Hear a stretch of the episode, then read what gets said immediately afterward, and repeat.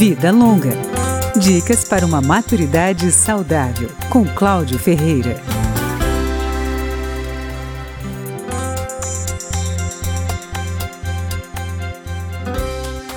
A adaptação dos banheiros é uma providência importante para o bem-estar dos idosos. A terapeuta ocupacional Patrícia Oliveira chama a atenção para alguns cuidados que podem fazer a diferença. A primeira dica é evitar tapetes. No box, o recomendável é uma grelha plástica, aquela usada em vestiários de academias. É fácil de limpar, deixa a água escoar e evita que o idoso escorregue. Se ele não consegue tomar banho em pé, compre uma cadeira de banho. Pode ser também uma cadeira plástica, com material antiderrapante cobrindo tanto o assento quanto o encosto. A cortina do box deve ficar a pelo menos 5 centímetros do chão, para evitar que o idoso se enrosque e se desequilibre.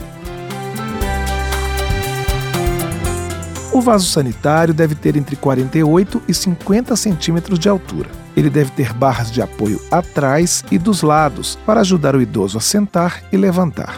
As barras também devem estar ao redor da pia. Para manter o equilíbrio, muitos idosos se apoiam nas pias. O problema é que nem sempre elas estão bem fixadas. O último conselho é certificar-se de que todos os itens de higiene estão em altura confortável e próximos de quem vai tomar banho, para evitar as quedas.